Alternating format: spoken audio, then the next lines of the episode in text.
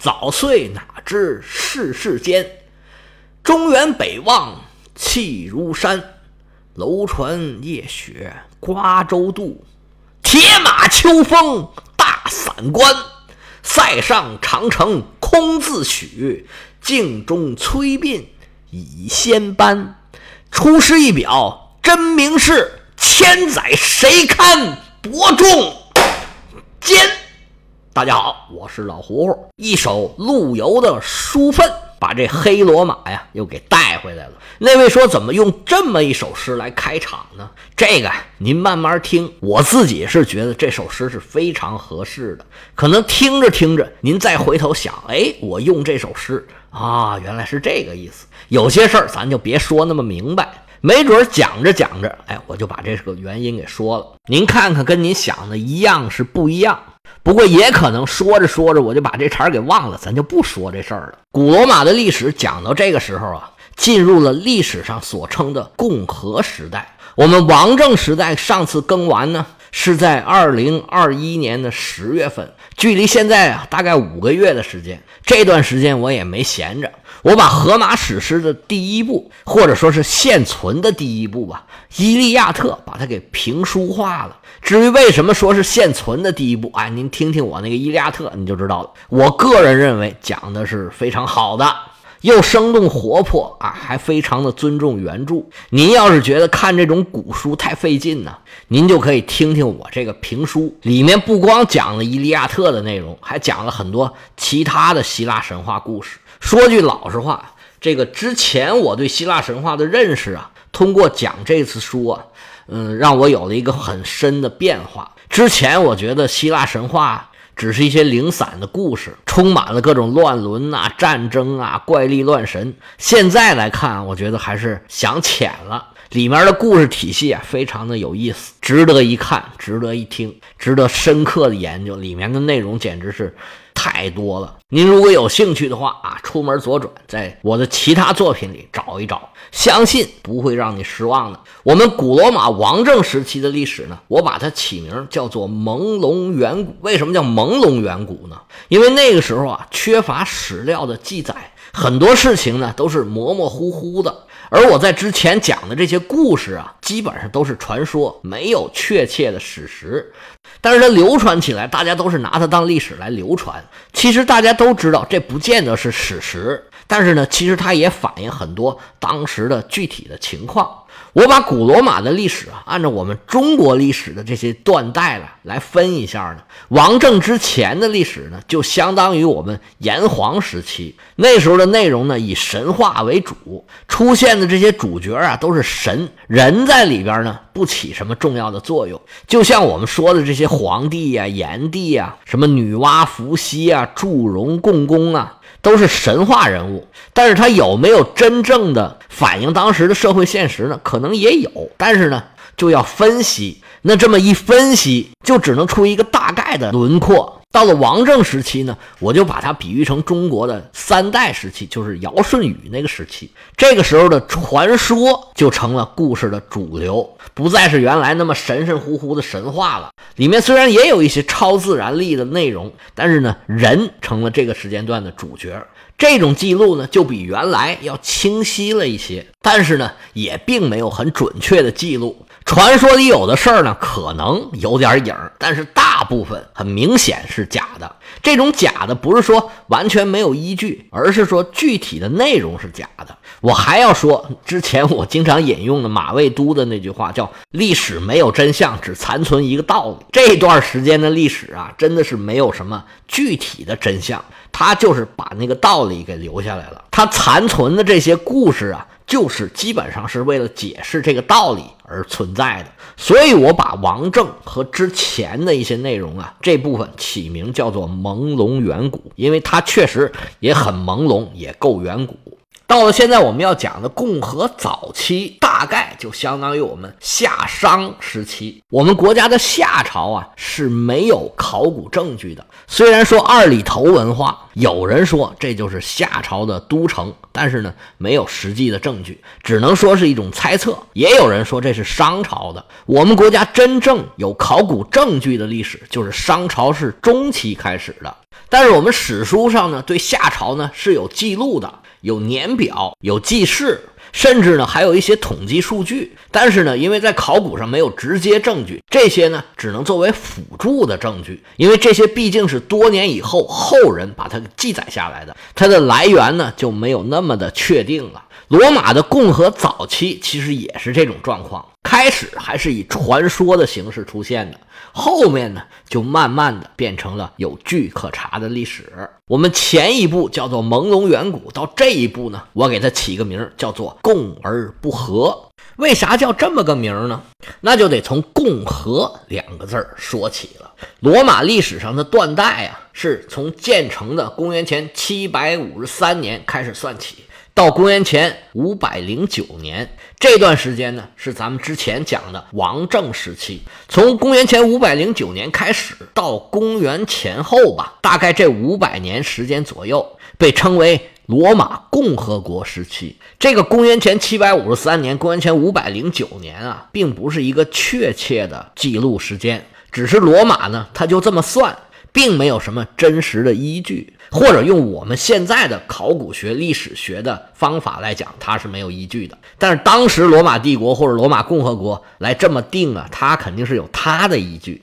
就好像我们中华文明五千年是按照司马迁《史记》。往上从皇帝算起，这样推的五千年，罗马人他也是按照他的记载，然后一年一年的往上推，推到这儿啊，公元前五百零九年，这就是共和元年，推到往前啊，公元前七百五十三年，这就是建成那年，哎，他就这么定的，不管准不准确，哎，他就这么算日子。现在这罗马建成纪念日，他也是按照公元前五七百五十三年开始算的。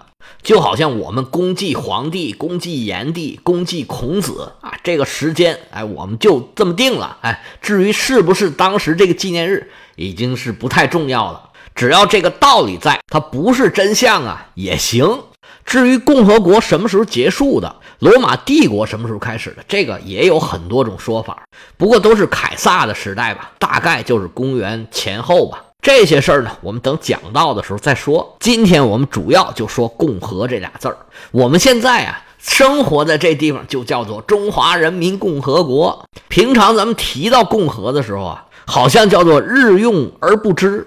没想过这个词儿啊有什么更深刻的含义。实际上这个词儿啊，我们是用的日本人的翻译。你说这翻译它妙不妙呢？我觉得很妙。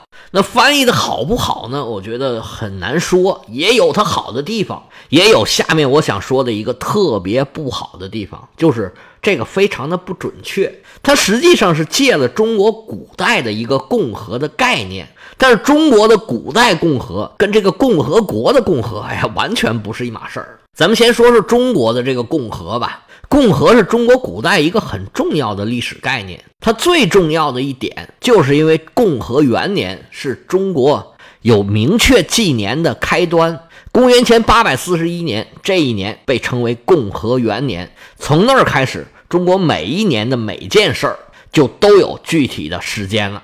所以这个时间非常的重要。那共和到底是什么意思呢？我小时候学历史的时候啊，学的叫做周少共和，就说这一年啊发生了国人暴动，周厉王啊横征暴敛，对老百姓太狠了。老百姓抱怨呢，他又不让，他又派出密探，实行特务政治，整个国家是人人自危，到处是白色恐怖。那首都里面这个国人，以前这国人是指。就首都里面这些城里人，城外的人呢叫野人，是原野的野，不是野蛮的野。这国人就发动了暴动，把周厉王给推翻了。周厉王逃跑了，但是他的儿子没跑了。当时的大臣少穆公就把太子敬给藏在自己的家里头了。那暴动这些人找他要人呢，少公就把自己的孩子给送出去了。这是一个古早版的赵氏孤儿的故事。用自己的儿子的死换取了太子的平安。后来等暴动平息下去之后，两个大臣，一个叫做周定公，还有这位少穆公，共同执掌政权。这个就是所谓的周少共和。我从小一直念昭来着，因为这个字儿呢，就是那个召唤的召，但是用作姓的时候呢，读作少。我从小学历史呢，教科书里面就是这么写的，当然写的没有这么详细了。那我现在知道这故事肯定更详细，但是今天咱们讲的不是这个故事，咱们说的是共和这个概念。因为这个故事是司马迁《史记》里面记载的，那么它就成了社会的主流的认识。多年以来啊，这个主流的观点都认为，这个共和就是由俩人共同执掌政权，把它称为共和。而日本人翻译的这个共和呀，就是用的这个典故，用的这个概念。但是现在的史学的主流已经不这么看问题了，因为中国还有另外一本主史书，叫做《竹书纪年》。记载了另外一种说法，说这个共和呀是由公伯和来行天子事，号曰共和元年。这共伯和呀成了一个人了，他不是俩人共同执政的意思。现在这个观点是主流的，虽然也有一定的争议啊，也有人认为还是周少共和是对的。不过共伯和这事儿已经是主流的认识了。但是实际上，你觉不觉得这个翻译过来的“共和”跟咱们中国人原来说的这个“共和”是越差越远了呢？我们中国这个“共和”的概念真正的起源，且不说这个共伯和跟周少共和到底哪个是真的，但是当时的含义，就是后面用的这个“共和”的含义，肯定是周少共和俩人共同执政的这个意思。大家理解的也是这个意思。那日本人把这个共和国这个共和翻译成共和，他用的肯定也是这个意思。但就算是这个意思，跟真正的共和国这个共和呀，其实相差的还是挺远的。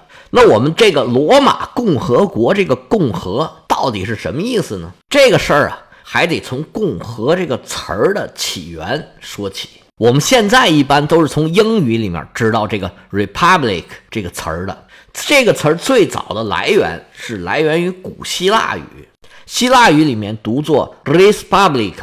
罗马呢，它是借用了希腊的这个词儿，拉丁语里面呢读作 respublica，它的原意是公共资源的意思。现在希腊语里面也是这个意思，在这里呢，指的是一种政治制度，意思就是说呢，这个国家采取共和这种制度，比如说我们中华人民共和国就是采取共和的制度，那么罗马共和国也采取的是这种制度。当然不是说我们中华人民共和国和罗马共和国的制度是一样的。但是他们的基础是一样的，在百度百科里面的解释呢，说共和制是君主制的对称，意思就是国家机关或国家元首由选举产生的这么一种制度。后面还有很多这个例子，讲了古希腊、古罗马，还有中世纪的欧洲国家，还有现代的一些国家。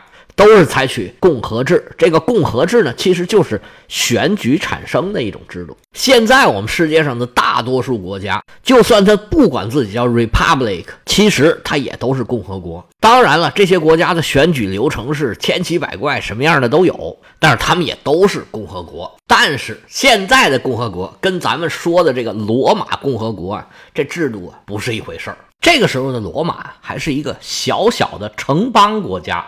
那个时候的欧洲城邦国家，经过后来亚里士多德的总结，基本上有三种政治制度的类型。按照亚里士多德的讲法呢，这三种制度呢都有好有坏。第一种就就是君主制，一个人说了算的。如果这一个君主能够全心全意的为整个城邦着想，带领大家努力奋斗。让整个城邦啊欣欣向荣，每个老百姓的日子过得都很好，这种才叫君主制。如果只为一个人，又贪婪又残暴，那这个呀，亚里士多德管它叫做专制制，或者叫做僭主制，就是那个僭越的僭。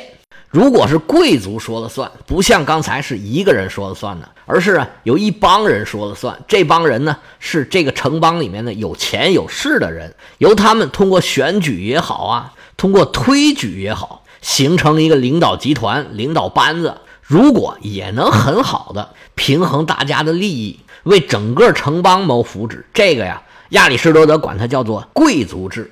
但是贵族制呢，往往就会因为贵族他只为争取自己的利益，欺压这些穷人，让这些没钱的人更没钱，随后就引发种种的社会问题。他把这种坏的贵族政治呢称为寡头制。而第三种制度就是咱们说的这个共和制。亚里士多德说的这个共和制呢，是指城邦里面的每一位公民，注意啊，是城邦的每一位公民，当然其中不包括女性，不包括外国人，不包括奴隶，每个人都有权去管理这个城邦，而每个人呢，又能为整个城邦着想，为城邦添砖加瓦，建设城邦，使整个城邦呢走向好的这一面。这种制度被亚里士多德称为共和制，但是呢，注意啊，我要说但是了。但是共和制的原则呢是一人一票，在一般的地方啊，其实不管哪儿都是这样，还是没钱的人多，有钱的人呢占少数。在亚里士多德看来啊，这没钱的人啊，因为他受不到良好的教育，能力也比较有限，还特别容易被煽动起情绪来。所以，如果一人一票的话呢，就没法做出这种高瞻远瞩的、想的特别远的、水平特别高的决定来。所以，这种情况啊对城邦来说，不见得是什么好事儿。就算是有钱的人比没钱的人多，他们也会利用手里面这个选票的权利，获取自己的利益。那长此以往呢，城邦就会分割成不同的派别、不同的势力。如果矛盾激烈了啊，这就离打仗不远了。而这种非常不好的状况，就被亚里士多德称为民主制度。请注意啊，这个时候民主制度是一个贬义词，而共和制是它的反面，是褒义词。当然了，后面还有各种类型的详细的解读和分析，咱们就没有必要这么细讲了。其实大致呢，就把这个城邦分成三种类型，一个人说了算的。好的这方面叫做君主制。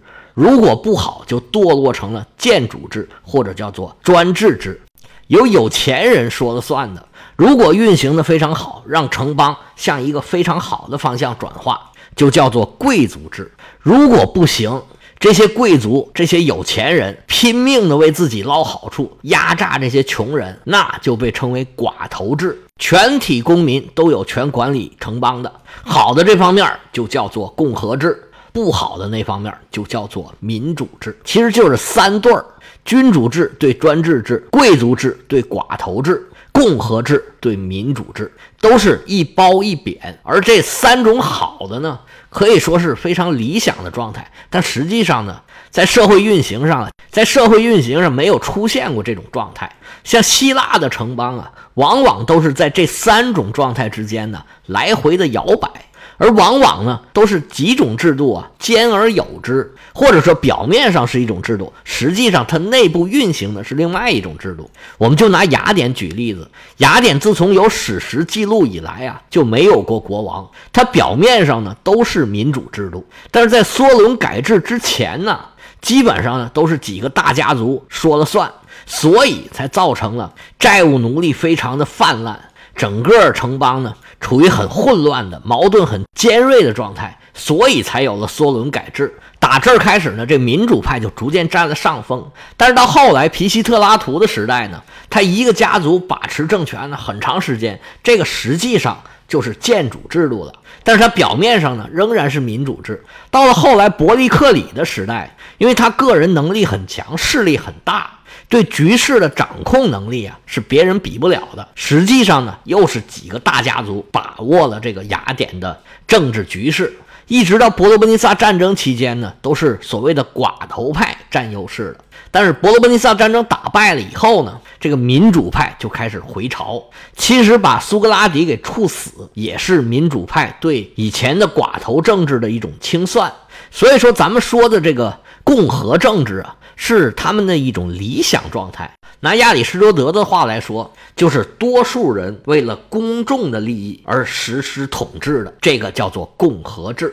那罗马这个共和制到底是怎么样的呢？它为什么要实行共和制呢？它运行的过程中又碰到了什么问题呢？这个咱们下回接着说。